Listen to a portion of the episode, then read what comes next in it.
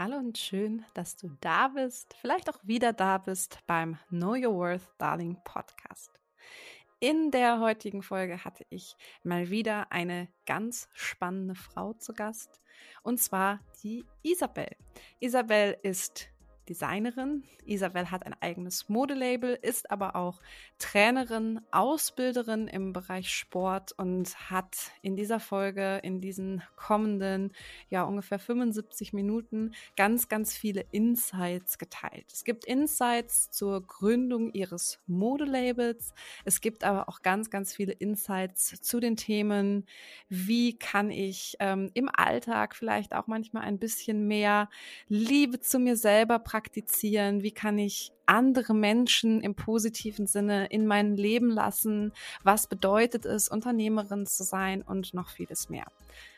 Ich würde mich freuen, wenn du die Folge natürlich wie immer wieder mit deinen Freundinnen teilst, wenn du ein Feedback gerne auch an uns beide gibst, wie dir die Folge gefallen hat. Und ich wünsche dir jetzt erstmal viel Spaß mit dem Interview. Know Your Worth, Darling. Dein Podcast rund um Frauengesundheit. Inspirationen, spannende Passion Projects und hilfreiche Tools von und mit Alessia Henoch. Aufzeichnung läuft und äh, nochmal guten Morgen, liebe Isabel. Es ist wunderschön, dass du da bist an diesem Freitagmorgen bei uns jetzt um 8.14 Uhr, als ich die Zeit vorgeschlagen habe für den Podcast. War so ein bisschen, ich glaube, da hast du kurz gestockt und hast dann gesagt, nee, eigentlich voll die geile Idee, machen Ja, erstmal guten Morgen. Danke dir, Alessia. Schön, dich zu sehen und zu hören. Nee, 8.14 Uhr ist tatsächlich eigentlich ja Early Bird, aber irgendwie ja auch nicht, muss man zugeben. Deswegen, ich freue mich. Der Tag darf früh starten, das ist schön. Das finde ich, das ich tatsächlich auch. Und ich finde, 8 Uhr zum Podcast aufnehmen ist äh, klasse. Vor allen Dingen, weil bei mir vor dem Haus dann äh, meistens noch nicht Schnee geschippt wird oder irgendwie äh, die ganzen äh, LKWs rumfahren. Also das ist klasse. Okay, dann ähm, lass uns doch gleich mal in die Vollen gehen und erzähl doch einfach mal, wer bist du und was machst du? Ja, danke schön. Genau, ähm, ich bin Isabel, ich lebe selbst in Köln und ähm, was mache ich? Also im Endeffekt mache ich tatsächlich ganz, ganz vieles und von dem ganzen vielen mache ich ähm, ja im Endeffekt primär Sport und Mode und das ist so meine erschlossene Symbiose, dass ich sage, Sport und Mode ergeben sich ja für mich aus meiner Leidenschaft heraus, denn ich mache schon immer Sport, seitdem ich ein Kind bin und ähm, die Mode hat sich quasi entwickelt. Ähm, ich habe Design studiert und ähm, habe dann am Ende ja ein Modelabel kreiert, welches gar nicht mein Hauptziel war, wahrhaftig, sondern es hat sich ja irgendwie entwickelt und das wahrhaftig durch ähm, den Sportbereich. Ja, völlig, so, ja. völlig verrückt, ja. Ähm, das heißt, du machst, also ich weiß das, aber erzähl das doch sehr gerne auch unseren Hörerinnen, du machst Sportmode im weitesten Sinne. Ähm, erzähl doch einfach auch einmal, um das so ein bisschen zu pitchen. Wir packen es natürlich auch in die Show Notes. Äh, wofür steht denn dein Label und ähm, was machst du? Und vielleicht auch schon mal so ein bisschen, ähm, warum gab es das noch nicht oder warum hast du die Notwendigkeit gesehen, dass es sowas, dass es sowas gibt? Ja, spannende Frage. Also im Endeffekt, ich habe Multidisciplinary Design studiert hier in Köln. Das ist ein Studiengang, in dem man alles macht. Also wir haben zehn beziehungsweise zwölf Fachbereiche gehabt. 2004 habe ich gestartet. Und ähm, Fachbereiche sind sowas wie Concept Design, Gender Design, äh, Product Design, äh, Grafikdesign. Und jedes Produkt hat man oder jeden Bereich hat man quasi absolviert. Es gab kein Modedesign, gab es wirklich nicht. Und dann habe ich ähm, in meinem dritten Semester gab es so ein Midterm und da mussten wir etwas kreieren, was irgendwie was Großes ist. Hm, naja, was machst du da, habe ich mir gedacht. Und ähm, ehrlich gesagt habe ich gar nicht viel gedacht, sondern ich bin vom Typ äh, wahrhaftig ein Macher, was wahrscheinlich kommt durch den Sport und ähm, habe versucht herauszufinden, warum tragen Menschen und primär im Sport, nämlich Tanzsport, eigentlich Klamotten, die ähm, ja sie hüllen, aber eigentlich ja gar nicht die schönste Erscheinung beim Training sind. Das heißt, ich nehme irgendwie mein altes T-Shirt, schmeiß das über, es schwitzt, es stinkt, vielleicht habe ich sogar den Tag vorher damit ja meine Wohnung gestrichen, damals als Student, und ähm, wollte halt rausfinden, was brauchen die Leute.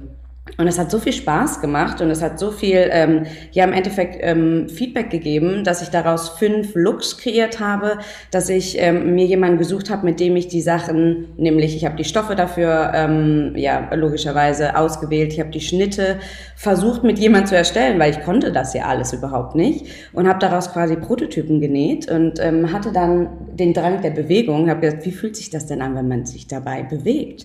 Und habe dazu eine Modenschau kreiert, nämlich eine Tanzmodenschau Modenschau. Und da kamen so viele Leute hin, die danach gesagt haben, wir wollen das kaufen. Und ich so, äh, ja, das ist spannend. Also scheinbar ist da ein Need. Also Leute haben irgendwie Lust. Und heute lacht man darüber, weil es war 2004 beziehungsweise 2006 zu dem Zeitpunkt, anderthalb Jahre später, wo Sportmode draußen nicht so tragbar war, wahrhaftig. Und ich habe freundlicherweise darauf ein Stipendium bekommen und bin nach New York, weil die haben mich gefragt, das war großartig, wo dürfen wir dich hinschicken? Und ich habe einfach ähm, etwas utopisch gesagt, ich möchte nach New York, an die Parsons. Die Parsons ist eine der renommiertesten Designschulen ähm, für Mode und ähm, oder Fashion Department. Und ich habe es wirklich geschafft und bin dorthin geflogen 2006 im Sommer beziehungsweise im Spätsommer mit zwei Köfferchen und habe dort in einem erstmals Dorm beziehungsweise gar nicht war. Ich habe gar nicht im Dorm erst gewohnt, sondern habe erst im ähm, einem Hostel gewohnt und habe quasi diese Riesenstadt ähm, ja erleben dürfen. Und im Endeffekt war Fashion Design zu studieren eins der spannendsten Erfahrungen für mich, weil ich ja gar keine Ahnung im wahrsten Sinne des Wortes davon hatte und ich mich einfach auch mal überraschen lassen wollte, was ist Fashion? Ist es diese bling bling happy super Welt da draußen und es ist wirklich eine Hardcore Welt und die passt perfekt zum Sport, weil es ist wirklich Arbeit, es ist ja ähm, körperlich, es ist ähm, Stoffe von A nach B tragen, ähm, im wahrsten Sinne des Wortes jetzt passend durch den Schnee rennen, um irgendwie Embroideries oder Kleinigkeiten zu holen, die ähm, für die Kleidung quasi noch ja benötigt werden, irgendein Zipper aus Downtown oder Brooklyn rübergetragen. Und jetzt ähm, bin ich dann, oder was heißt jetzt? Ich bin dann dort nochmal geblieben, ehrlich gesagt, und habe zwei Praktika gemacht. Einmal im Bereich ähm, Mode, nämlich noch ähm, beim V Magazine, welches ein Fachmagazin ist, um zu schauen, wie sieht es dann aus, wenn die Sachen quasi ja, im Marketing vermarktet werden, sehr, sehr groß. Und jetzt schweifen wir schon ein bisschen ab mit meiner, deiner Frage, ne?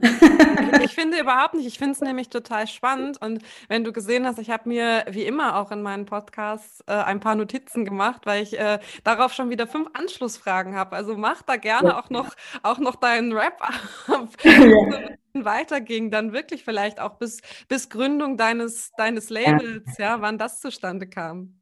Ja, man merkt vielleicht auch immer in der Euphorie der Stimme, wenn ich über, über New York spreche und wie Magazine zum Beispiel, äh, musste ich gerade beim Super Bowl auch lachen, weil ich ähm, ein Fotoshoot mit Tom Brady dann hatte. Und das war so surreale Sachen, wo man einfach gemacht, gemerkt hat, Mode ist einfach eine crazy Welt. Es werden einem Dinge ermöglicht, aber am Ende hat sie ganz viel auch was Sportliches, denn man muss immer machen, tun und in Bewegung im wahrsten Sinne des Wortes bleiben. Ich habe dann noch ein Praktika gemacht bei, äh, bei Prancer Schooler, welches ein ähm, großes Fashion-Label ist. Habe dort auch mehrfach auf der Fashion Week ähm, geholfen und bin tatsächlich zurückgeflogen und habe gemerkt, diese Welt ist riesig, diese Welt ist sehr, sehr hart und diese Welt muss man gut verstehen, um dort ja überleben zu wollen.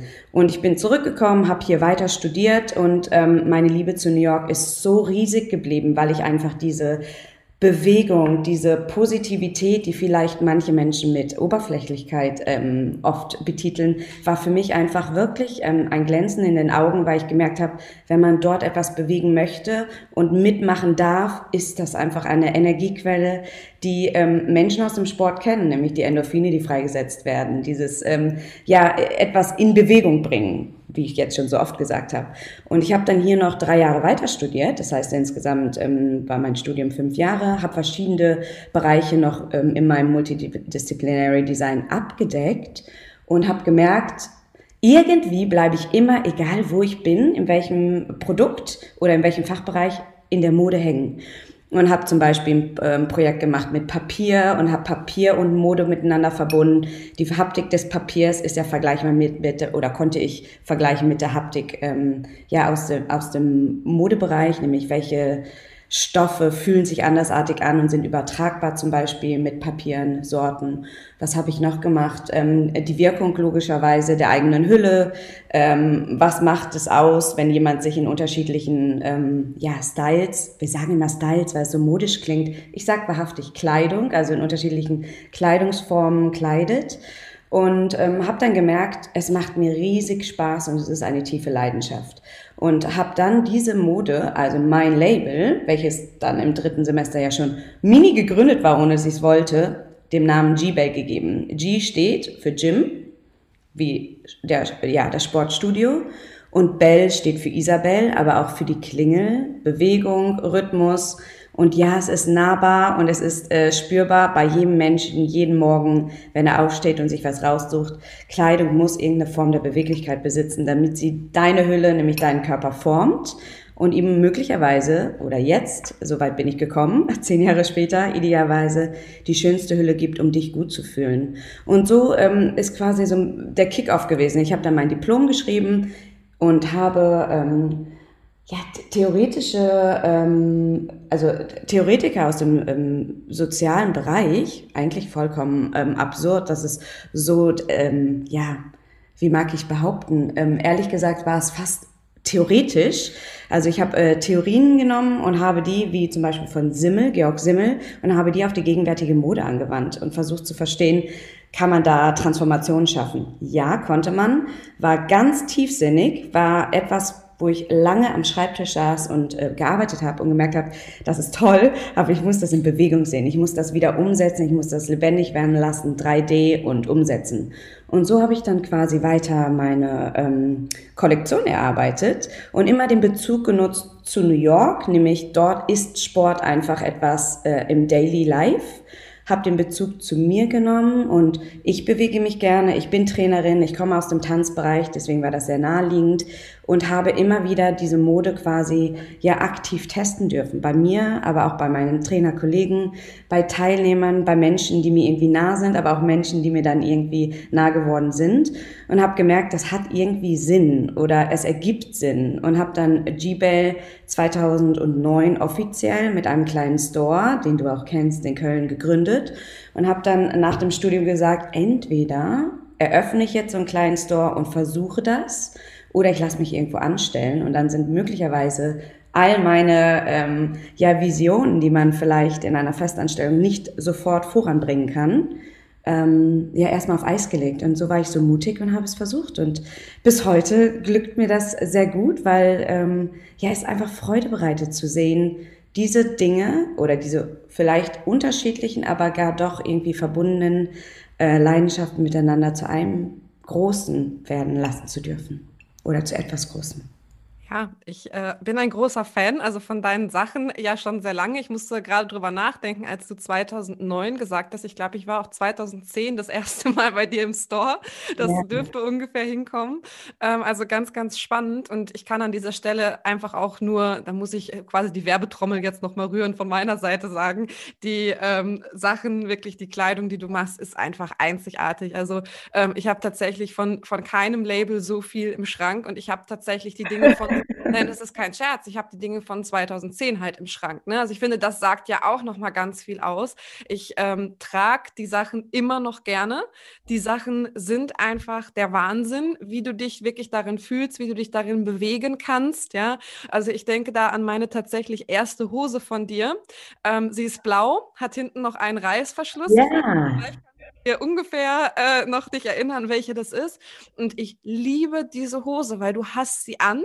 Du hast das Gef Gefühl, du trägst nichts, aber im positiven Sinne. Also nicht dieses, ich trage nichts und äh, es könnte zu durch.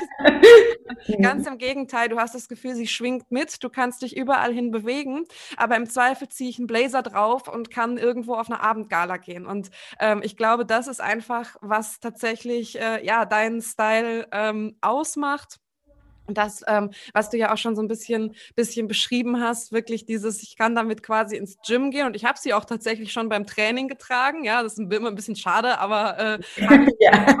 auch, auch da muss man natürlich sagen, das hast du schon so ein bisschen angesprochen. Ich finde übrigens auch, dass man sich beim Training gut fühlen darf. Also das ist ähm, für, ich sag mal, diese Blase, in der ich mich zum Teil bewege mit dem Pole Dance, ist es ähm, eher noch in der Lebenswelt, weil die Frauen ähm, am Anfang nicht, am Anfang kommen alle möglichst möglichst mit dem weitesten Shirt und der weitesten Hose, dass man sie nicht sieht. Aber das ist, finde ich, zum Beispiel auch beim, gerade beim Pole Dance so was Fantastisches, ähm, dass man dieses Selbstbewusstsein bekommt und einfach auch Lust hat, sich toll zu kleiden beim Training, dass man Lust hat, eben diesen sinnlichen Aspekt auch rauszubringen. Nur ich glaube, ähm, das sollten wir alle auch vielleicht in das normale Gym oder den normalen, was weiß ich nicht was Kurs definitiv auch mehr mit reintragen, weil es macht ja was mit uns. Kleidung macht macht was mit uns, mit unserem Aussehen. Und du hast es eben genannt, es wird ja auch häufig, glaube ich, so ein bisschen. Ähm, ja, das Attribut zugeteilt, äh, Mode und Styling ist oberflächlich. Ne? Und auch wenn man sagt, hey, ich schmink mich gerne,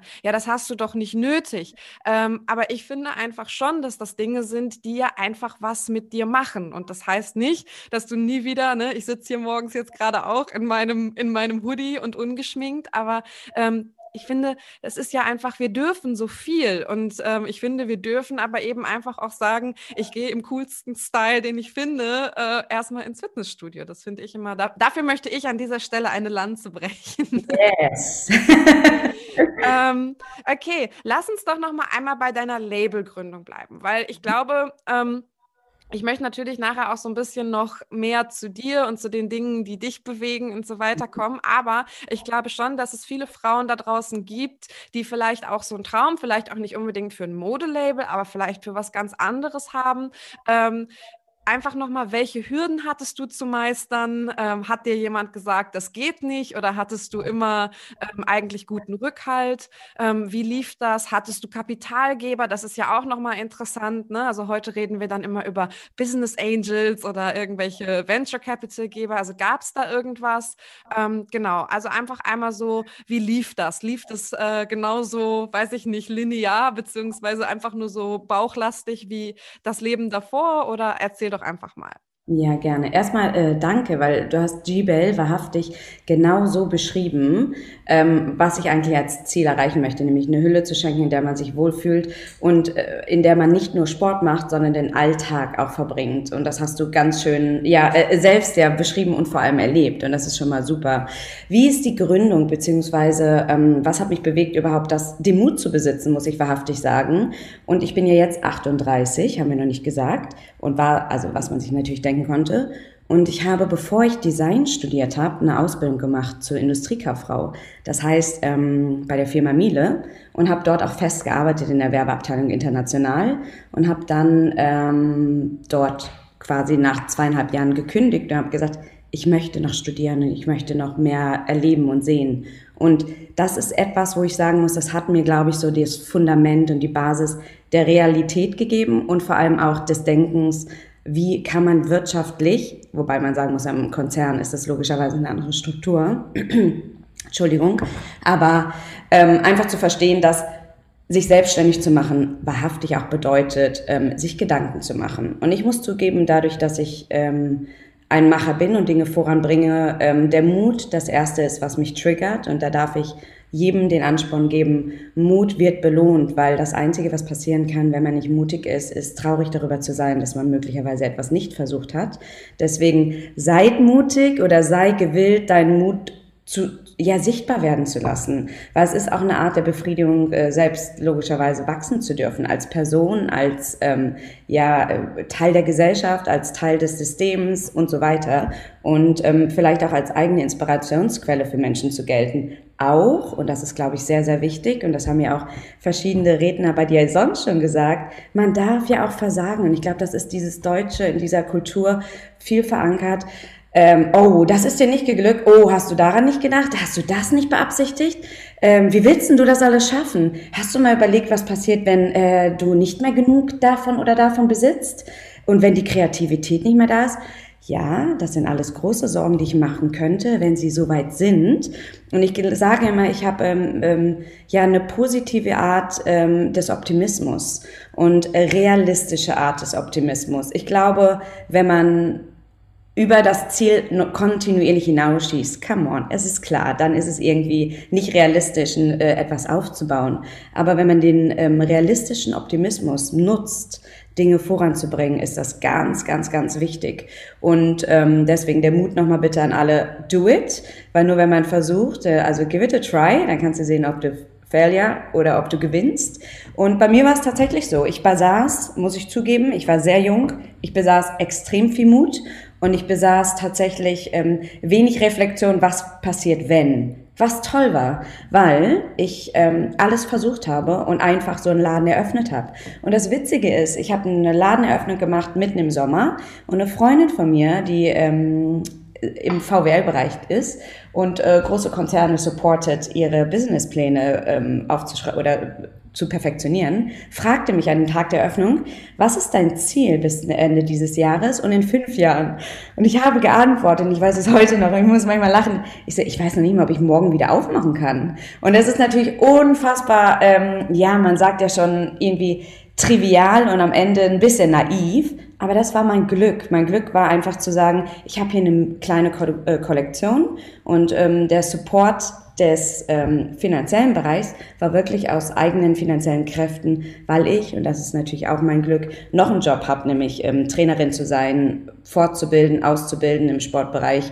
Und das hat im Endeffekt diese ja, Verbindung, nicht nur, dass ich es mir schön rede und es Spaß macht, sondern das ist logischerweise auch mein, mein zweites Standbein. Und aus diesem Grunde konnte ich einfach diesen Mut auch besitzen, zu sagen, in dem einen fließt was, in dem anderen investiere ich und daraus ergeben sich ähm, Syna ja, Synagogen, Synagogen sei schön. Hoffentlich nicht. Synagogen, Synergien, ja.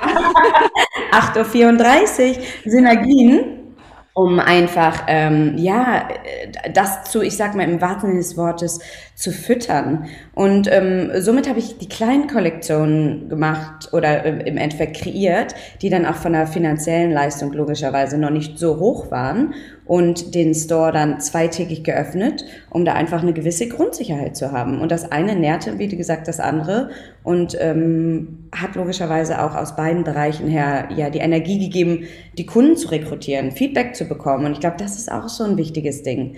Holt euch, egal was man tut, irgendwie ähm, Feedback ein aber am Ende entscheidet man selbst und das ist ganz wichtig, dass man weiß, was ist das Richtige, was man da entscheidet. Und logischerweise, wenn man dann größer wird, was ja so weit geworden ist, muss man auch auf, ähm, ja, ich sag mal, seine Kernkompetenz hören, aber im Umkehrschluss auch darauf hören, was kommt da draußen an, was wird gewünscht. Und dann trennt sich irgendwann was ist Leidenschaft und was ist Business und wie kann man das miteinander verknüpfen und wann ergibt es etwas, was äh, real ist und dennoch Optimismus besitzt. Ja. Ja, spannend, ganz, ganz spannend. Und ähm, ich musste zwischendurch auch nochmal wirklich lachen, weil ich habe auf, dem äh, auf dem Tisch hier einen Zettel liegen, was würdest du tun, wenn du keine Angst hättest? Und ich uh. glaube, das ist ähm, für mich auch immer schon, also ich glaube, wir ähneln uns da sehr, weil ich habe äh, mein erstes Business auch mit 26 genauso gegründet, also so ohne jegliche Idee, was heißt nicht ohne jegliche Idee, aber ich hatte auch keinen Businessplan, ich hatte auch kein niedergeschriebenes, ich habe den und den Meilenstein, da und da will ich dann und dann sein. Ich habe mir halt grundsätzlich überlegt, ich mache das jetzt auf, so und so viele Kunden bräuchte ich ungefähr, damit das funktioniert. Ähm, ich habe doch das Glück, ich kann quasi, ne, weil es ist ja äh, da im Sport auch so ein, so ein, Termingeschäft quasi gewesen. So wie du gesagt hast, ich mache halt erstmal zwei Tage auf, habe ich halt gesagt, ja, ich kann ja auch erstmal zwei oder drei Tage aufmachen und, und halt gucken, wie viele Leute in der Zeit kommen. Das kriege ich alleine erstmal gestemmt, ist doch super. Ja, aber ich glaube halt, dieser, dieser Spruch, den, den du auch gesagt hast, hab keine Angst zu scheitern. Weil ich glaube, das ist schon auch so eine deutsche Mentalität. Da ist zum Beispiel die USA viel, viel weiter. Also da erzählt man auch gerne, mit welcher Business-Idee man schon bei baden gegangen ist, weil das grundsätzlich ja auch eine Erfahrung ist, die man gesammelt hat. Und hier in Deutschland ist das wirklich das, was du gesagt hast. Du dieses, oh, wirklich, oh, das hast du schon mal gemacht, oh, damit bist du pleite gegangen. So, mhm. und eigentlich ist es doch überhaupt nicht schlimm, weil ich auch immer sage, was ist denn das Schlimmste, was dir passieren könnte? Und ähm, wir kommen da gleich noch zu. Du arbeitest ja inzwischen eben auch nicht nur als Trainerin, sondern auch als systemischer Coach, beziehungsweise hast dich da weitergebildet. Und so eine Übung, die ich auch aus dem Kontext zumindest kenne, sind ja auch so diese Charts, dass du mal in Verhältnis bringst, wie schlimm ist deine Angst gerade, beziehungsweise was ist das Schlimmste, was dir überhaupt passieren könnte. Und jetzt bring das mal auf eine Skala von 1 bis 10. Wenn 10 wirklich so Verlust äh, eines Angehörigen, 9 ist Verlust der Wohnung, 8 Verlust des Jobs, bring doch mal wirklich deine jetzige Angst, ja, das Schlimmste, was damit passieren könnte, gerade in diese Skala. Und meistens landet man bei 0,3. Es ist ja einfach so, wenn man sich das mal vor Augen führt. Und deswegen auch für dich da draußen, ähm, hör dir wirklich diese letzte Passage nochmal ganz gut an, weil ich glaube, erstmal da kommt auch die Energie rüber, äh, die du hast, aber eben auch diese Energie, die ich immer ganz wichtig finde. Es geht nicht darum, kopflos zu handeln. Natürlich ist es so, dass wir uns gewisse Dinge überlegen sollten, aber zumindest die Angst davor zu scheitern sollte nicht unbedingt in die Planung mit einfließen. Also es ist okay, eine Exit-Strategie zu haben. Es ist okay, bei einer Gründung übers Scheitern nachzudenken. Aber versuch dich wirklich da nicht von, von der Angst, sage ich mal, leiten zu lassen, sondern überleg mal wirklich, ja, was würde ich jetzt machen, wenn ich keine Angst hätte? Das finde ich, glaube ich, immer ganz wichtig. Okay. Ja. Ähm, so als letzte Frage quasi einfach auch nochmal zu deinem, ja, ich sag mal jetzt Modebusiness. Welche Meilensteine gab es denn seitdem für dich? Also was ist sowas, wo du sagst, boah, da bin ich nochmal so richtig stolz drauf, das hat mich nochmal so richtig bewegt. Gibt es da irgendwas oder ist da eigentlich jeder Tag ein Meilenstein? Ähm, süß, wie du das formulierst, jeder Tag ein Meilenstein. Also ich muss zugeben, und das hast du jetzt gerade auch nochmal mit deiner Zusammenfassung des Mutes ähm, gesagt, und mir ist nochmal klar geworden, der Hauptmeilenstein, den ich gegangen bin, warum ich jetzt hier immer noch äh, so sitze und wirklich jeden Tag sagen kann, war ich ein Traum, wenn man äh, das machen darf, was einem Freude bereitet, womit man andere Menschen bewegen kann und was am Ende Mehrwert bietet. Das ist für mich ein großer Meilenstein. Und ähm, Miele war für mich tatsächlich äh, die Basis und als ich gekündigt habe, was für die unfassbar mutig war, haben die das Büro dekoriert und zu dem Zeitpunkt muss ich sagen, war ich wirklich so jung, ich habe diese Reflexion gar nicht verstanden, was das für die bedeutet hat. Haben sie mein Büro geschmückt mit dem Satz, den Mutigen gehört die Welt.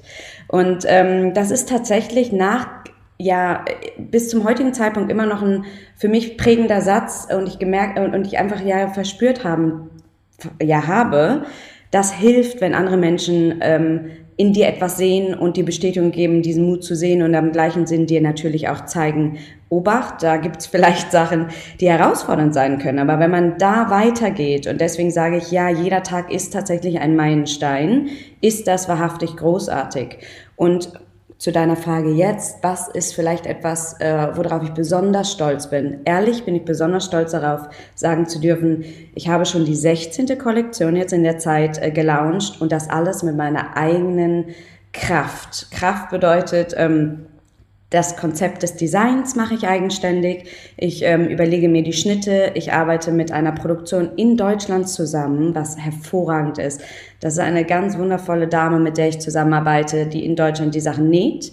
Ähm, es wird ja, die Fotoshootings werden eigens von mir konzipiert. Ich habe irgendwie das Glück, dass ich ein Netzwerk an Freunden und Menschen habe, die ähm, es schaffen lassen, dass ich sehr, sehr ja, hochwertige Produktionen von Fotoshoots aufbauen kann, dass diese Fotoshootings logischerweise so aufbereitet werden, dass sie im Netz sichtbar sind, nämlich auf der Seite gmail.com, dass ich einen Online-Shop dazu habe, dass mein Store da ist und dass ich ähm, ja im Endeffekt immer noch wachse, nämlich kontinuierlich aber auf gesunde Art und Weise. Also wenn man mich vielleicht vor zehn Jahren gefragt hätte nach New York und das habe ich mal geantwortet, was ist deine, was wäre dein Highlight, deine Vision für G-Bell und ich gesagt habe, stellt euch mal vor, ich, ich hätte, da war ich gar nicht, ich habe einen Store ähm, in New York, sondern wow, ein Store in New York, da ging es aber eher um den Vibe, dort auch leben zu dürfen, weil ich diese Energie, diese Beweglichkeit so toll fand. Jetzt würde ich sagen, es wäre unfassbar utopisch zu sagen, ich hätte da einen Store, weil ich jetzt weiß mit meiner Expertise, das wäre ein tolles Marketingkonzept, aber das wäre nicht das, um Glück glücklich sein zu müssen, sondern ähm, also der Milestone, den ich wirklich setze, ist die Kontinuität, gesund zu wachsen und, und somit auch Dank an dich, ich habe genau solche Kunden wie dich seit Beginn meiner, ja, meiner Anfänge, die mich begleiten und die irgendwie nicht nur an die Sachen glauben, sondern denen ich einfach was, ja, ein, ein, ein, ich will nicht sagen ein schöneres Leben, aber vielleicht ein, ein Highlight am Tag bieten darf, zu sagen, diese Hose, die du trägst, weil meine Sachen sind ja sehr sportlich inspiriert, fühlt dich so gut an, so bequem und gibt mir selbst ein persönlich besseres Gefühl, zu sagen, ich kann meinen Alltag damit ja vielleicht sogar ähm, zielgerichteter ausrichten. Und ich glaube, das ist mein Meilenstein. Mein Meilenstein ist, andere Menschen durch meine Mode glücklich oder meine Kleidung, weil Mode ist ja einfach nur ein Trend, also durch die Kleidung, durch die Hülle glücklicher machen zu dürfen und ähm, ja, ihr Leben zu bereichern. Ja. Das ist es. Das äh, ist wahnsinnig, wahnsinnig schön. Und ähm, ja, ich glaube, ich glaube, das schaffst du auch. Also ich kann da von mir sprechen und das ist jetzt äh, nicht, weil du hier sitzt, sondern ich glaube, das äh, würde ich auch jedem erzählen äh, und jeder da draußen erzählen, die sich äh, interessiert oder die mich fragt. Und einfach da ist ja auch wichtig, ähm, ich finde übrigens, ist mir gerade nur eingefallen, auch etwas, was äh, du gesagt hast, was ja auch damals insbesondere mutig war, heute vielleicht schon eher auch ähm, ja, normaler, aber du hast ja dein Label gegründet, direkt auch mit einem gewissen Anspruch, das heißt an Nachhaltigkeit, in Deutschland mhm. wirklich auch genäht, produziert ne? und so weiter. Und das ist einfach ja auch was. Heute redet jeder über Sustainability, mhm. ähm, aber ich weiß, dass wir uns wirklich vor über zehn Jahren mal unterhalten haben, haben und du gesagt hast, auch mit den Stoffen, die du auswählst, du willst, dass die auch wirklich, und das kann ich beurteilen, es funktioniert, auch nach Jahren einfach noch schön aussehen, eine mhm. Wertigkeit haben, dass es eben kein Fast Fashion ist. Du mhm. hast dich damals natürlich auch schon, ich meine, das ist natürlich bei so kleinen Kollektionen und kleinen Labels klar, dass du vor allen Dingen natürlich auch preislich dich in einer Range ähm, befindest, die vielleicht für Sportmode auch erstmal, zumindest damals, also ich glaube, inzwischen ist es natürlich so, dass da einfach der Markt auch viel, viel viel größer geworden ist. Du hast es eben schon gesagt, aber damals war es, glaube ich, schon so, dass ähm, bei, bei der Preisrange für eine Sportmode viele Leute vielleicht schon mal geschluckt haben, zumal wenn das dann nicht Adidas bei Stella McCartney war, so ungefähr. ja, aber du weißt, was ich meine. Das waren damals schon so die, die Designer-Collaborations, die es gab mit großen Labels, die dann auch entsprechend teuer waren. Aber du hast ja auch da, finde ich, Mut bewiesen, der sich aber jetzt ja auch im Trend zehn Jahre später meines Erachtens durchsetzt weil jetzt gibt es halt immer mehr kleine Independent Labels, die wirklich aber auch darauf achten, kein Greenwashing betreiben, sondern eher wirklich ähm, ja zu dem auch stehen. Und das finde ich einfach auch fantastisch, dass du das damals hattest, als es quasi noch neu war, als es noch keiner machte und dass du das aber auch beibehalten hast, weil du hättest ja auch sagen können, weiß ich nicht, als das Ganze lief und du wusstest, dass das funktioniert, hättest du die Produktion, weiß weiß ich, wohin verlegen können und äh, mehr Teile produzieren und so weiter. Also das finde ich einfach, das ähm, hast, hast du so ein bisschen äh, unterschlagen oder noch gar nicht äh, in der Frage gesehen. Das finde ich aber einfach noch wahnsinnig, wahnsinnig wichtig, auch, auch zu sagen, ähm, dass du auch da ja ein, ein Trendsetter quasi irgendwo warst. Yay, na, auf jeden Fall. Also ich glaube, ich war mir dessen ähm, schon sehr bewusst, damals zu sagen, ich möchte wirklich Mode kre oder Kleidung kreieren, die im Endeffekt ähm, gar nicht dieses große Volumen an, ich ähm, produziere Übersee, ich lasse das alles hier hinschiffen und Hauptsache mein Business-Konzept geht auf, nämlich am Ende, ähm, ja, den höchsten Gewinn damit zu erzielen, sondern mein Ziel war wahrhaftig, immer diese Verbindung zu schaffen zu, okay, ich habe den Bereich Sport und ich habe den Bereich Mode oder Kleidung. Wie schafft man das da, ähm, Menschen, und das ist mein, mein tatsächlich mein Hauptziel, meine Prio 1 und ähm, Sportmode einfach Daily Wear werden zu lassen. Und ähm, ich hatte damals sogar eine Kampagne, die man auch auf der Website sieht, die irgendwie heißt, irgendwie Ready for the Daily Battle.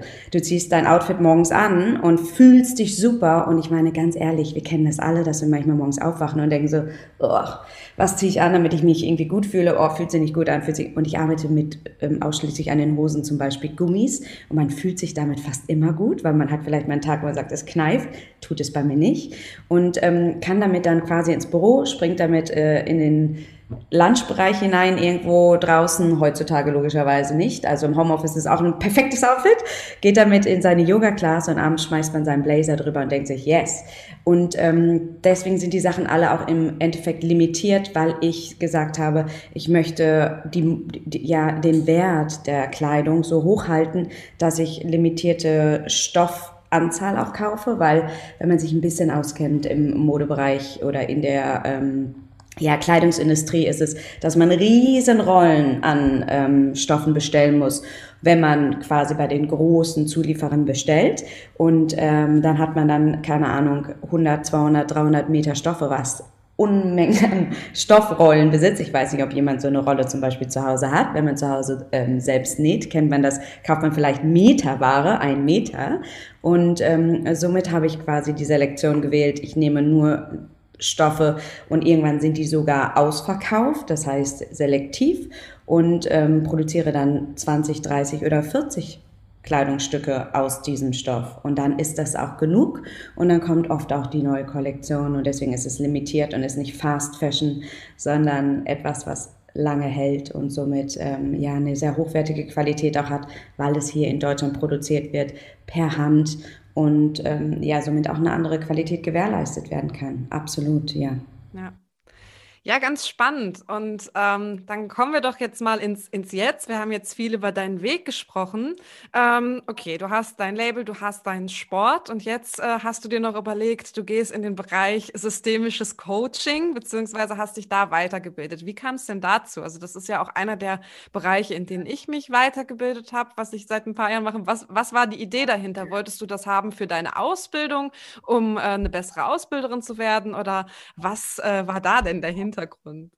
Ja, also im Endeffekt, ähm, ich habe mich vorher auch gefragt oder ähm, vor unserem Gespräch auch, wie ähm, erklärt man Menschen, die mich vielleicht nicht sehen und live erleben können, warum das alles ineinander oder greift. Und ähm, es ist eigentlich super einfach. Also der Sport, den ich als Instructor betreibe, nämlich von Les Mills Gruppenfitness zu geben, macht einfach Spaß, weil man Menschen ähm, logischerweise in einem Kursraum Bewegungen ja verkörpert und sie da anleitet. Einfach die Erklärung.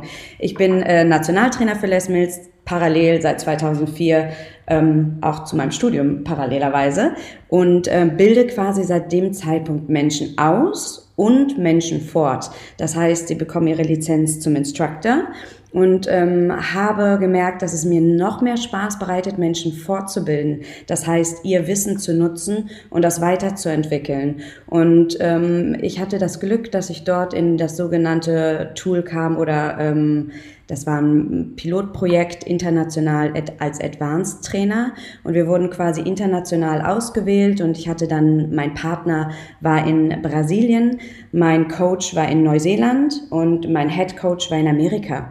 Und ähm, wir hatten dann immer Sessions zusammen über Zoom. Ich muss zugeben, das ist zwei Jahre her, da war das noch nicht, dass man online nonstop quasi ähm, ja im Endeffekt Webinare ähm, oder an Webinaren teilgenommen hat.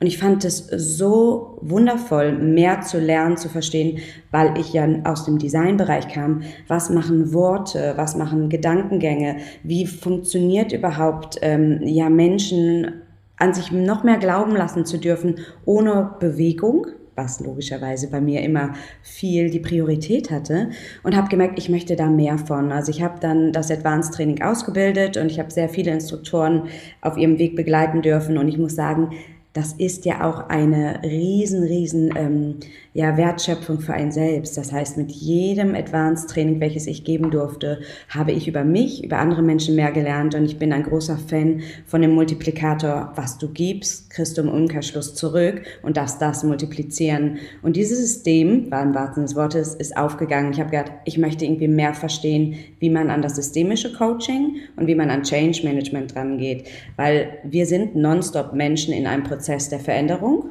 Und das ist, äh, bringt der Tag einfach ja auch mit sich, dass man mehr lernt, dass man vielleicht beginnt zu reflektieren. Und das beginnt auch im Alter, logischerweise. Und habe mich dann angemeldet zum systemischen Coach und Change Manager hier in Köln an der INECO, welches quasi von der ähm, Köln Universität ein, äh, ein privater Bereich ist. Und habe das vorletztes Jahr im Dezember begonnen und letztes Jahr im August absolviert und habe das verknüpft mit, der, mit dem Bereich Mode und mit dem Reitsport. Sport logischerweise für mein Training, was dadurch, ähm, ja, ich will mal sagen, ein fundierteres Wissen logischerweise nochmal bekommen hat. Und im Bereich Mode definitiv, ähm, und ich falle immer wieder in das Wort Mode zurück, was witzig ist, weil ich mag das Wort Mode irgendwie. Ich glaube, weil es auch vier Buchstaben hat und vier ist irgendwie meine Lucky Number. Jetzt bin ich ein bisschen verrückt, aber das ist wirklich so. Ähm, ja sowas.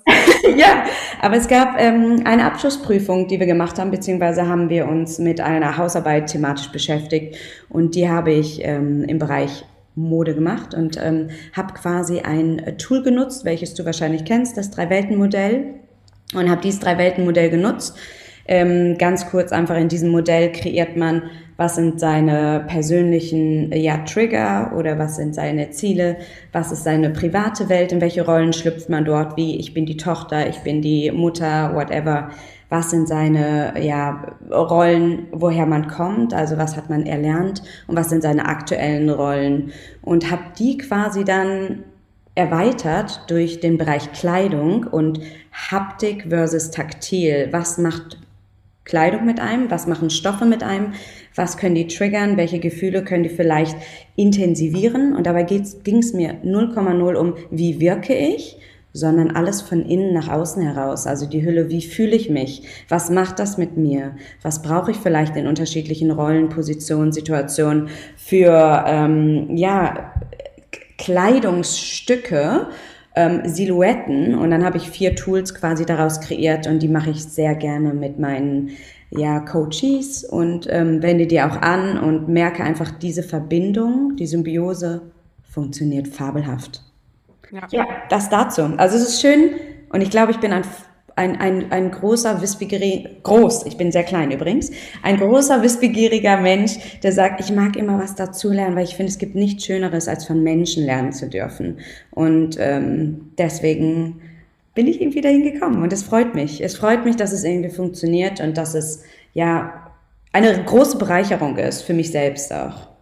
Ja, ich finde eben auch gerade, wenn man in einer Selbstständigkeit ist, darf man natürlich auch nicht vergessen, man wird ja auch immer vor neue Herausforderungen gestellt. Das finde ich zum Beispiel ähm, einfach auch nochmal spannend. Ähm, ich weiß gar nicht, wie das bei dir so ist, wie viele MitarbeiterInnen du hast, ne? Und ähm, äh, wie das ja, da ja auch zum Beispiel ein ganz spannendes Thema ist, weil zu Anfang der Gründung ist man meistens alleine, also es sei denn, man gründet mit irgendwem zusammen, aber du hast nun auch alleine gegründet, genauso wie ich. Und ähm, dann kommen natürlich immer neue neue Herausforderungen dazu. Es kommen neue Menschen dazu. Ne? Und das ist das, was du sagst. Natürlich hast du was studiert in dem Bereich, aber wissen wir alle, so ein Studium bereitet natürlich auch nur in gewissen Grenzen darauf vor, was dann kommt. Ne? Also was für Gespräche du führen musst mit Zulieferern, ähm, ja, was, was da für ähm, Schwierigkeiten im, im alltäglichen Business so auf dich zukommen. Und ich finde eben gerade auch, wenn dann das Thema andere Menschen reinkommt und jetzt eben nicht nur der Bereich Menschen, an die ich verkaufe, also Kunden und Kundinnen, sondern eben gerade auch das Thema Mitarbeitende, die äh, in der Firma dann zum Thema werden. Und da ist natürlich auch gerade sowas wie ein systemischer Ansatz immer noch mal weiter hilfreich. Ich weiß nicht, wie ist das bei dir? Ähm, hast du ähm, Mitarbeitende oder ähm, wie was hast du da vielleicht auch für Erfahrungen gemacht? Was waren da nochmal so deine Herausforderungen? Das geht jetzt wieder ähm, total in diesen, in diesen Kontext nochmal kurz weg ähm, von dem, was du jetzt so machst. Das finde ich nur einfach auch nochmal total mhm. spannend, mhm. ob du da auch gemerkt hast, dass das neue Herausforderungen birgt, dass ähm, ja, man da so ein bisschen schauen muss und wie dir vielleicht da auch äh, deine Wissbegierigkeit wieder geholfen hat. Ja, absolut. Und ähm, ja, also ich habe als ich eröffnet habe, brauchte ich definitiv Support ähm, kurze Zeit später im Store, weil ich natürlich selbst das Design gemacht habe und weiter die ähm, Arbeiten ja verfolgt habe und brauchte jemanden, der auch im Store einfach ja vor Ort Präsenz hatte und habe unfassbar tolle Mitarbeiterinnen gehabt, muss ich zugeben, die mir ähm, den Support geliefert haben und hatte dann auch jemanden fest für eine Zeit bei mir mit im Office der auch im Backend viel Support geliefert hat und habe mich dann, wo ich mich so intensiv weiterentwickelt habe, gemerkt, ähm, ja, dieses Grundvertrauen Menschen zu schenken, einfach im wahrsten Sinne des Wortes sein Baby mit zu erziehen, also dein Kind, bedarf logischerweise, es ist ein bisschen wie eine Partnerschaft, also es ist ja wie, wirklich wie so eine ähm, partnerliche äh, Sache. Man gibt, man darf natürlich nicht zu viel Verantwortung auch abgeben, weil man denjenigen natürlich auch nicht ja überbelasten darf in gewissen Situationen, aber auch ein gewisses Vertrauen und Urvertrauen schenken, zu sagen, entscheide bitte, weil ich weiß, dass wenn du so in dem Sinne, wie wir unser Grundkonzept aufgebaut haben, und ähm, dass ich dir 100 Prozent vertraue und du diesem folgen kannst. Deswegen, das hat super funktioniert. Und ich habe jetzt zum aktuellen Zeitpunkt tatsächlich keine Mitarbeiter mehr, aber nicht, weil ich das nicht möchte, äh, beziehungsweise andersrum, nicht, weil ich äh, das nicht mehr leisten könnte oder weil ich sage, ich möchte das nicht, sondern weil ich bewusst entschieden habe, in der jetzigen Situation, muss man leider aktuell äh, sagen, mit den unterschiedlichen Bereichen, die ich abdecke, wäre es zu facettenreich, jemanden noch führen zu können und dem den hundertprozentigen Support zu liefern. Deswegen aktuell bin ich wirklich allein, allein. Also Isabel stimmt alles. Mm, ich bin aber nie allein, weil ich kann gar nichts allein, muss ich zugeben. Denn alles, was ich tue in meinem Kontext, hat irgendwie eine Verbindung mit jemandem.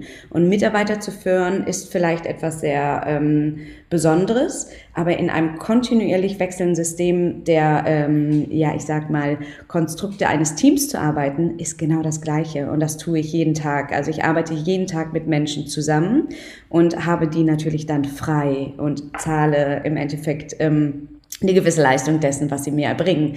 Und deswegen liebe ich fast sogar noch mehr manchmal diese Flexibilität. Und ich sage ganz oft auch flexibel und frei zu sein in dem Denken, in dem Tun und sein Team so zusammenzustellen. Das ist das, was bereichernd ist. Und das ist das, was logischerweise auch ein systemischer Coach ähm, hervorragend irgendwie dann lernt zu verstehen.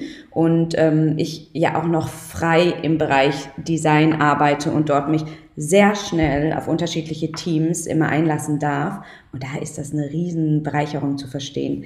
Wie funktioniert der eine Mensch? Was macht der? Warum reagiert er vielleicht so? Was, äh, welche Konstellationen an Menschen funktionieren gut miteinander? Und das ist natürlich im Sport auch immer wieder übertragbar, gerade im Gruppensport. Und deswegen, egal wo ich mich befinde, hilft mir das immens. Und Menschen zu führen ist eine Riesenverantwortung, muss ich zugeben. Für mich persönlich ist es aber eine finanziell größere Verantwortung als eine persönlich menschliche Verantwortung. Mhm. Ja, aber auch total spannender Ansatz. Und ich meine, du hast ja Gott sei Dank auch die Möglichkeiten. Und ich meine, das sind auch fantastische Möglichkeiten unserer heutigen Zeit, ne? dass wir einfach da auch sagen können, wir können andere Konzepte schaffen, auch von Zusammenarbeit, von Mitarbeit, ähm, dass es eben auch nicht immer so sein muss, dass man sein Team vor Ort eben hat, sondern dass man eben da auch wirklich wechseln kann und darf. Okay, mhm. wir, ge wir gehen jetzt noch so ein bisschen deep, ja?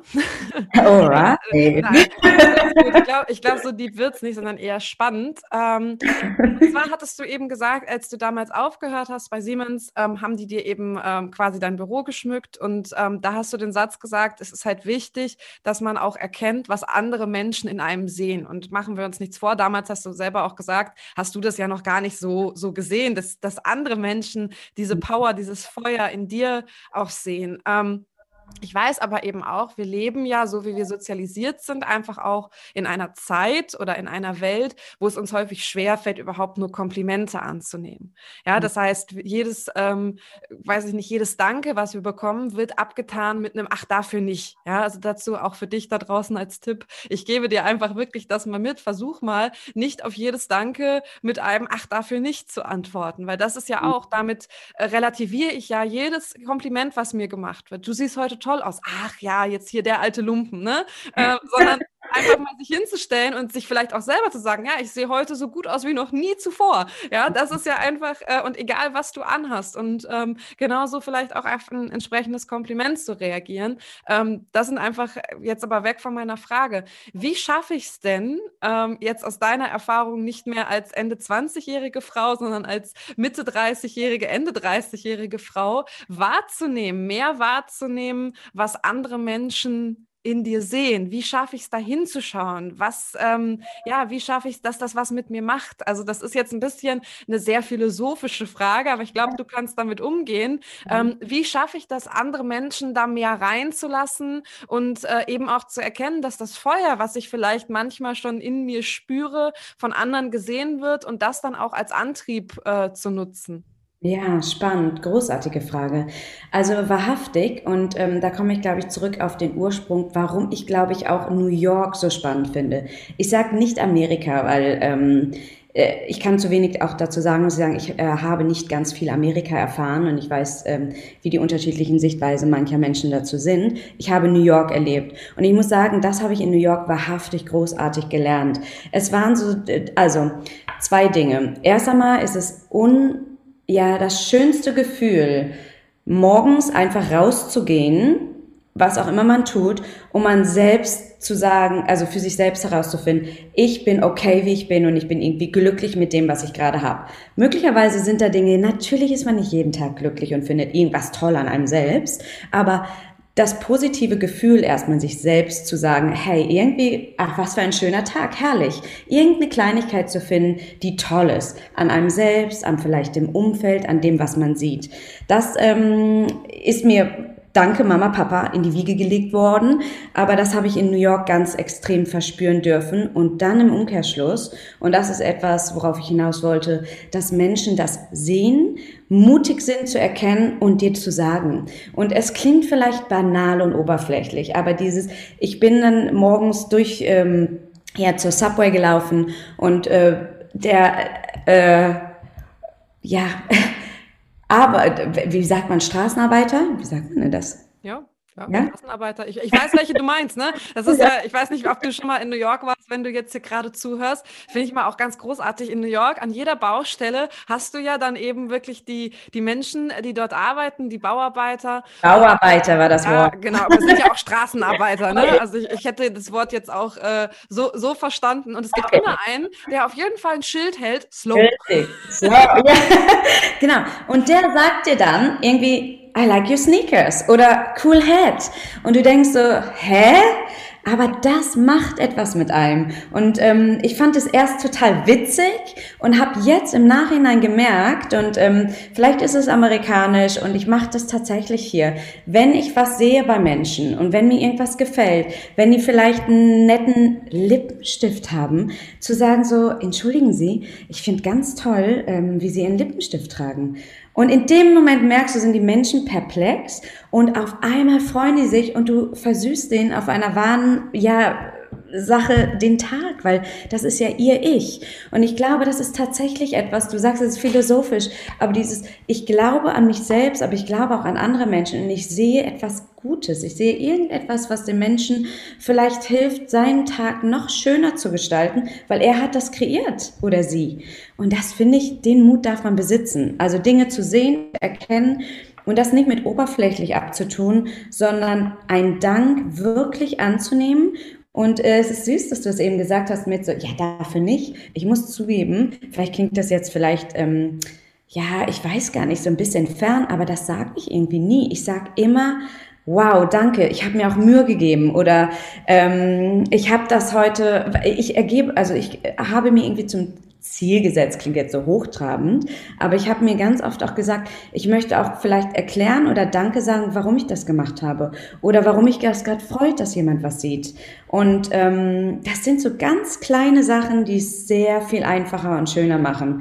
Und ich glaube, jetzt bin ich aber genug jetzt mit äh, Amerika und Deutsch oder New York und Deutschland als Vergleich, aber ich hatte diesen mini, mini Impuls oder äh, das Erlebnis, dass ich ähm, aus New York zurückgeflogen bin, ich irgendwie einen großen Koffer hatte und in New York jemand sofort hingesprungen ist und geholfen hat. Und ich kam hier an und die Leute sind ignorant an einem vorbeigerannt und haben gemeckert, irgendwie wie voll der Zug, damals bin ich ab Frankfurt geflogen, wie voll der Zug ist, statt irgendwie zu sagen, so, hey, kann ich dir kurz helfen?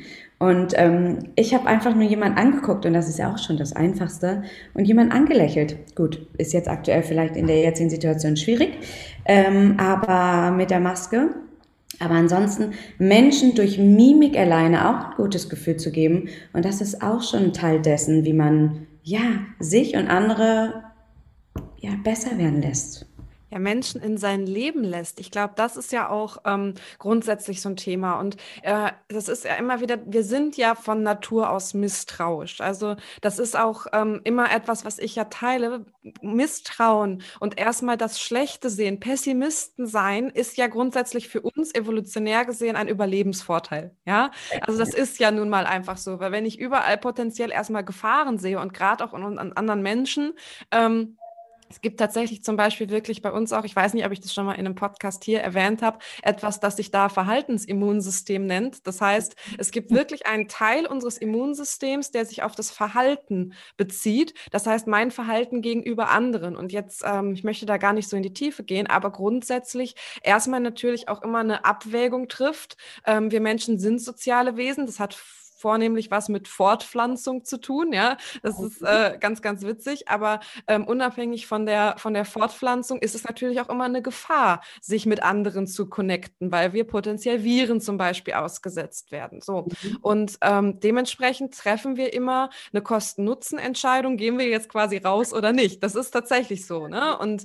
ähm, je kränker du sozusagen bist, desto mehr fällt natürlich da auch zum Beispiel in die Waagschale dann einfach mal rein. Nee, also jetzt mich an anderen Menschen exponieren, ist nicht die beste Idee. Und andersrum, wenn ich natürlich grundsätzlich ein junger, gesunder Mensch bin äh, und da ja auch gerade das Thema Reproduktion, das klingt immer so blöd, aber ich rede hier wirklich jetzt gerade urmenschlich, ja, gehe ich lieber raus. Nichtsdestotrotz habe ich auch dann, das wollte ich einfach nur erklären, ein grundsätzliches Misstrauen erstmal gegenüber anderen. Und ich finde, wir sind aber trotzdem eben einfach nicht mehr Urmenschen. Und wir dürfen und können einfach manchmal auch unseren Frontallappen, also dem Teil auch im Gehirn, der bewusste Entscheidung Entscheidungen fällt, da öfter mal einschalten. Und ich finde, das ist eine total schöne Einladung auch für dich da draußen. Ähm, mal zu versuchen, mach doch einfach mal jeden Tag dir ein Kompliment mhm. und mach mal oder versuch mal jeden Tag jemand anderem ein Kompliment zu machen. Gut, heute, wir sehen natürlich momentan nicht so viele Menschen. Du sagst es auch schon, man hat äh, grundsätzlich noch mehr Hemmung und Scheu, derzeit auf Menschen zuzugehen. Aber ähm, auch das wird irgendwann hoffentlich wieder ein Ende haben und dann einfach mal ähm, der Kassiererin ähm, in deinem Supermarkt zu sagen, dass, ihr, dass du gefällt, dass dir gefällt, wie sie ihre Haare trägt. Ja, das habe ich einfach schon gemacht und die Menschen Menschen freuen sich tatsächlich. Also die sind, wie du es beschrieben hast, im ersten Moment manchmal ein bisschen perplex, aber ähm, du kannst so einfach so viel Freude geben und im Umkehrschluss ähm, an meine Frage angeknüpft, dementsprechend auch wieder viel mehr sehen, dass Menschen für dich da sind, dass Menschen etwas in dir sehen. Und ähm, ja das finde ich einfach auch. Und wir fangen also quasi, um das zusammenzufassen, auf der Inhaltsebene an. Wir fangen selber vielleicht damit an, ja. uns einfach mal zu sagen, wie toll wir uns finden und ähm, werden dann natürlich auch mehr wieder sehen, dass andere das sehen können und das dann vielleicht auch uns einfach zugestehen können, weil wir finden uns ja selber toll und dann können andere das auch. Ja, und ich glaube, das Innere sendet auch nach außen. Also man muss ja jetzt nicht übertreiben und ich will jetzt auch nicht banal halten, dass ich jetzt zu jedem hinrenne und immer sage, toller Lippenstift, tolle Schuhe, sondern genau wie du gesagt hast, ich, äh, dieses Zulassen, dass andere an einen glauben. Und ich glaube, na, das klingt so einfach, einfach seine Selbstzweifel einfach mal weglassen, ähm, zu, zu sehen und im Spiegel im wahrsten des Wortes zu gucken. Und ich meine, da ist ja auch schon jemand, der irgendwie anders wirkt, als man sich selbst fühlt. Ähm, ja, das, das, das Schöne zu sehen, das Gute zu sehen und auch das, was fühle ich und was sehe ich. Ich meine, das sind ja, und das weißt du ja noch viel, viel besser, zwei große ähm, Unterschiede. Aber einfach zuzulassen, dass andere Menschen ähm, dir Komplimente aussprechen dürfen, egal in welcher Sicht. Aber im Umkehrschluss dieses auch, und das, da kommen wir wieder zurück zu meinem, äh, ja, was ich gebe, darf ich zurückgeben geben und auch multiplizieren, also dieses Geben und Nehmen ähm, Prinzip, das funktioniert wahrhaftig. Man muss es ja nicht und, äh, übertreiben und man darf es für sich ja und für seine Persönlichkeit anpassen.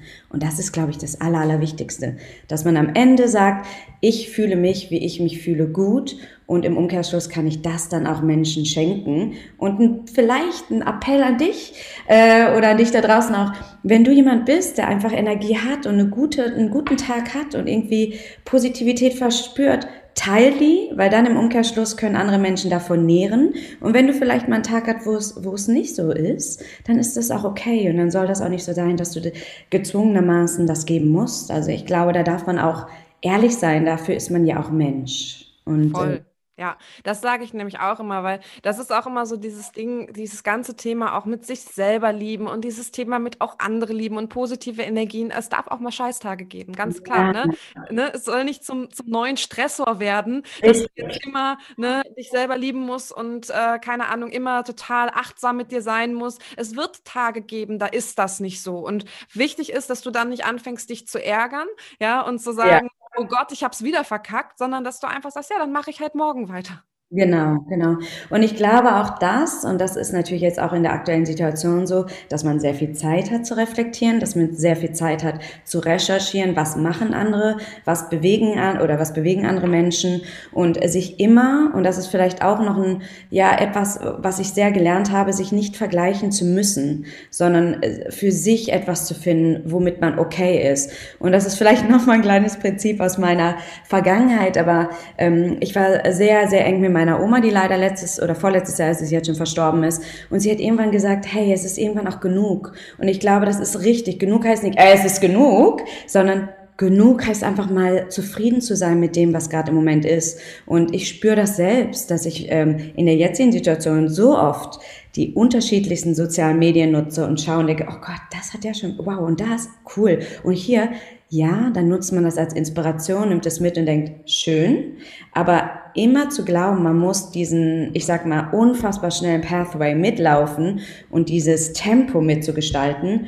Nein, da darf man einfach, einfach mal sagen für sich, okay, heute nicht und es funktioniert nicht oder das einfach mal alles ausschalten und mein Tipp ist immer, was ist etwas, was dein positiver Trigger irgendwie of the day ist? Ist es Musik? Ist es irgendwas zu essen? Ist es irgendein ähm, Move? Ist es äh, Bewegung allgemein? Ist es irgendwie vielleicht, äh, weiß ich nicht, zu seinem Lieblingskiosk, äh, was auch immer zu gehen und sich was to go mitzunehmen? Ist es die Lieblingslampe anzumachen? Ich meine, es gibt von ganz klein bis riesengroße Dinge und irgendwas zu finden, was so ähm, sein Happy Thing ist.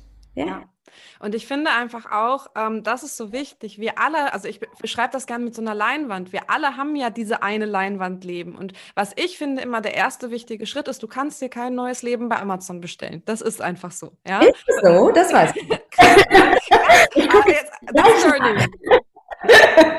Mist. Learning of the day. Mist. Scheiße. Ja, aber genau das ist es doch. Du kannst dir einfach kein neues Leben bei Amazon ähm, bestellen und du hast quasi diese eine Leinwand. Und diese Leinwand kannst du gestalten, wie du möchtest. Und du kannst aber auch irgendwann dir eine Farbrolle nehmen und einmal mit komplett weißer Farbe wieder drüber malen. Ja, und du, yeah. kannst, du kannst dir immer neue Farben dazu kaufen und du kannst dir Strukturen irgendwie ne, äh, mit irgendwelchen Gips dazu kaufen und du kannst dir, was weiß ich nicht was. Ich glaube, du verstehst, was ich meine. Und ähm, das ist mir einfach so wichtig und ähm, das passt, finde ich, gerade so gut in diesen Spirit hier rein, ähm, mhm. dass du einfach versuchst, was ist denn meine Leinwand? Und ich finde eben einfach, jeder hat diese Leinwand und egal in welchem Konzern, in welcher noch so starren alten Struktur du gefangen bist, du kannst trotzdem abends nach Hause kommen und kannst auf deiner Leinwand weitermalen. Du kannst ja. morgens vor der Arbeit auf deiner Leinwand weitermalen. Du kannst äh, wie Isabel, die ähm, quasi den Konzern verlassen und äh, wirklich deine ganze Leinwand nochmal neu starten. Du kannst eigentlich, ne, dream big. Also eigentlich ja. kannst du alles schaffen und du selber bist ja der, ähm, Mensch, ähm, der dich im Zweifel limitiert. Und ich weiß, dass das nicht immer so einfach ist. Und ich weiß auch, ähm, dass wir einfach in einer wahnsinnig privilegierten Situation sind. Das dürfen wir natürlich auch nicht vergessen. Wir mhm. leben in einem Land, ähm, was generell schon einfach ein, ein Privileg oder ein privilegiertes Leben bereitstellt, was man nicht vergleichen kann. Ähm, ich jetzt selber eben auch noch einfach als, ähm, ich muss es hier immer reinbringen, als weiße CIS-Frau habe da auch wieder andere Privilegien, die andere nicht haben. Ähm, ich selber bin ähm, 32, ich habe keine Kinder, für die ich sorgen muss. Ja, ich kann morgen sagen, ich wandere nach Uruguay aus und äh, werde im Zweifel Schafshirte. Ja, also das ist natürlich, das sind alles Privilegien, die vielleicht du jetzt gerade nicht hast, wenn du diesen Podcast hörst. Ich finde es trotzdem nur so wichtig zu sagen, du hast trotzdem noch deine eigene Leinwand. Du darfst die trotzdem noch gestalten, mitgestalten, draufmalen. Es dürfen ja auch andere Leute vielleicht mitmalen auf deiner Leinwand, aber vielleicht eben so, dass du du sie mit ins Boot holst, dass sie auch die Farben verwenden, die du magst, dass sie auch die Texturen verwenden, die du magst. Und ähm, das finde ich einfach ganz, ganz wichtig. Ja, sehr schön. Also das Bild ist einfach auch schön, ne? Also die Leinwand seine, seine eigene Welt zu kreieren. Und ich meine, du sagst es so einfach und das stimmt ja. Man selbst ist eigentlich verantwortlich dafür, wie man sein Leben gestalten darf.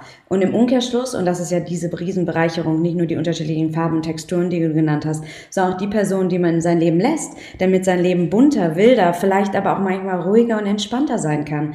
Und ich glaube, wichtig ist, dass man weiß, dass man eigentlich sein eigener Regisseur ist seines Lebens und ähm, ja, die, die unterschiedlichen Szenen nutzt, ähm, ja, äh, was zu kreieren, was vielleicht in der Form einzigartig für sich selbst ist und vielleicht gar nicht diese Einzigartigkeit für andere Menschen haben muss, sondern für sich. Mhm. Und ähm, das hast du toll gesagt. Oder schön bildlich dargestellt auch. Cool. Ich finde halt auch, um das einfach auch nochmal abzurunden, ich finde eben auch, vielleicht denkst du einfach jetzt, wenn dein Bild äh, an dem jetzigen Stand ist, auch mal drüber nach, wie soll mein Bild zum Lebensende aussehen? Auf was für ein Bild möchte ich gerne schauen? Weil das finde ich auch immer, das hat immer so was von Fatalismus, aber trotzdem mhm. finde ich, dass manchmal braucht man ja diesen harten Schlag. Wie möchtest du denn, dass dein Bild aussieht, wenn du irgendwann mal alt äh, vor dem Kamin sitzt, ja, und da drauf schaust? Wie soll dein Bild aussehen? Was möchtest du darauf sehen? Und das ist zum Beispiel auch nochmal was, was ich eine total schöne Vorstellung. Also ich finde das gar nicht beängstigend, sondern das hat ja auch ganz viel Power und ganz viel Kraft, aus der man schöpfen kann, ähm, dass man, äh, wie du es schon gesagt hast, welches, welche bunten Menschen möchte ich da drin haben? Welche möchte ich vielleicht nicht mehr haben? Mhm. Welche Menschen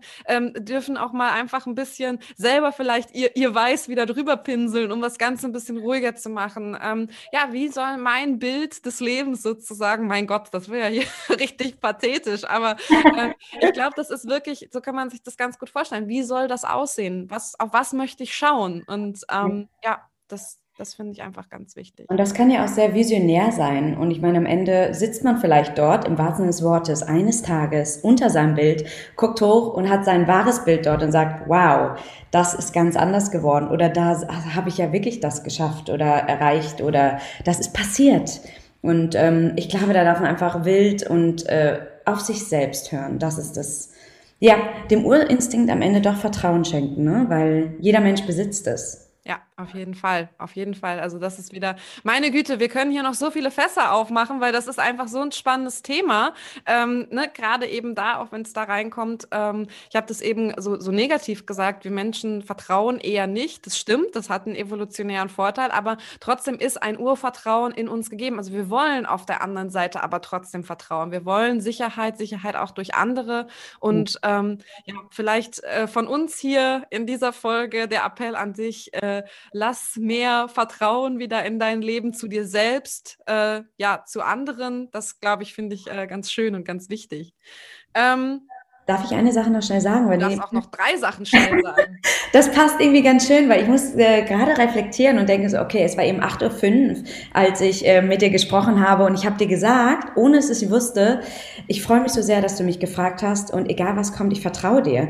Und das war irgendwie witzig, weil äh, das ist ja dieses Urvertrauen, was ich, ich glaube, dadurch, dass ich es ausgesprochen habe, dir geschenkt habe und du das genutzt hast und gedacht hast, okay, ich vertraue dir genauso im Umkehrschluss. Und ich glaube, das ist auch etwas, wenn man zu Anfang vielleicht so dieses Urvertrauen Vertrauen oder dieses ich gebe dir jetzt mein Vertrauen, ähm, wirklich aus sich trauen auszusprechen, kommt dabei auch irgendwie was rum, ohne sich die Gedanken machen zu müssen, was denkt sie, was glaubt sie, muss ich sagen, damit es für sie erfolgreich ist oder gut ist oder ähm, ja, findet sie jetzt alles richtig, was man hier von sich gibt.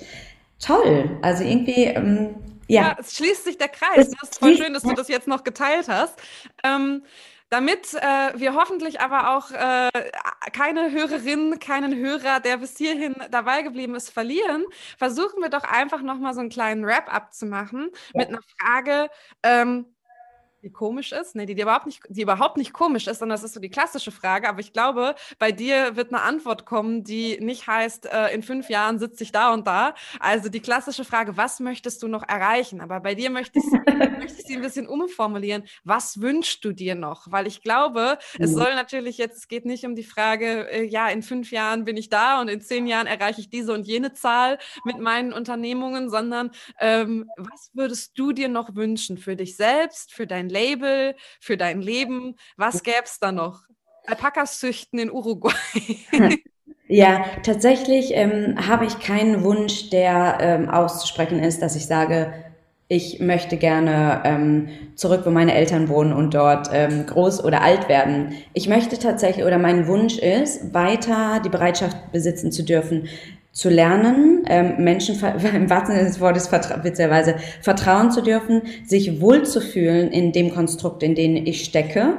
Und ähm, ja, im Team, und das ist mir super wichtig, weil ich bin überhaupt kein ähm, Einzelplayer, ich bin tatsächlich so ein Teamplayer, weiter als Solistin, ähm, ja im Endeffekt das Orchester immer wieder zusammenzubringen und irgendwie die schönste, die schönste ist ein bisschen übertrieben, eine schöne Harmonie des Lebens genießen zu dürfen in allen Bereichen, sowohl für G-Bell, sowohl für den Sport. Und ähm, ich bilde mich gerade nochmal fort und mache ähm, Personal Training und Nutrition Coach, damit es quasi jetzt alles zusammengeschlossen wird und wirklich Menschen ganzheitlich zu bereichern, aber im Umkehrschluss mein Wunsch, dass ich logischerweise glücklich bin und ähm, ja, weiterhin schöne, schöne, tolle Freunde um mich herum haben, die an mich glauben. Und ähm, Belief ist ein, ein wichtiges Wort für mich. Ich habe sogar tätowiert auf den Finger. Ähm, der Glaube an mich, aber der Glaube von anderen Menschen, das ist mein größter Wunsch, dass das weiter so gehalten wird.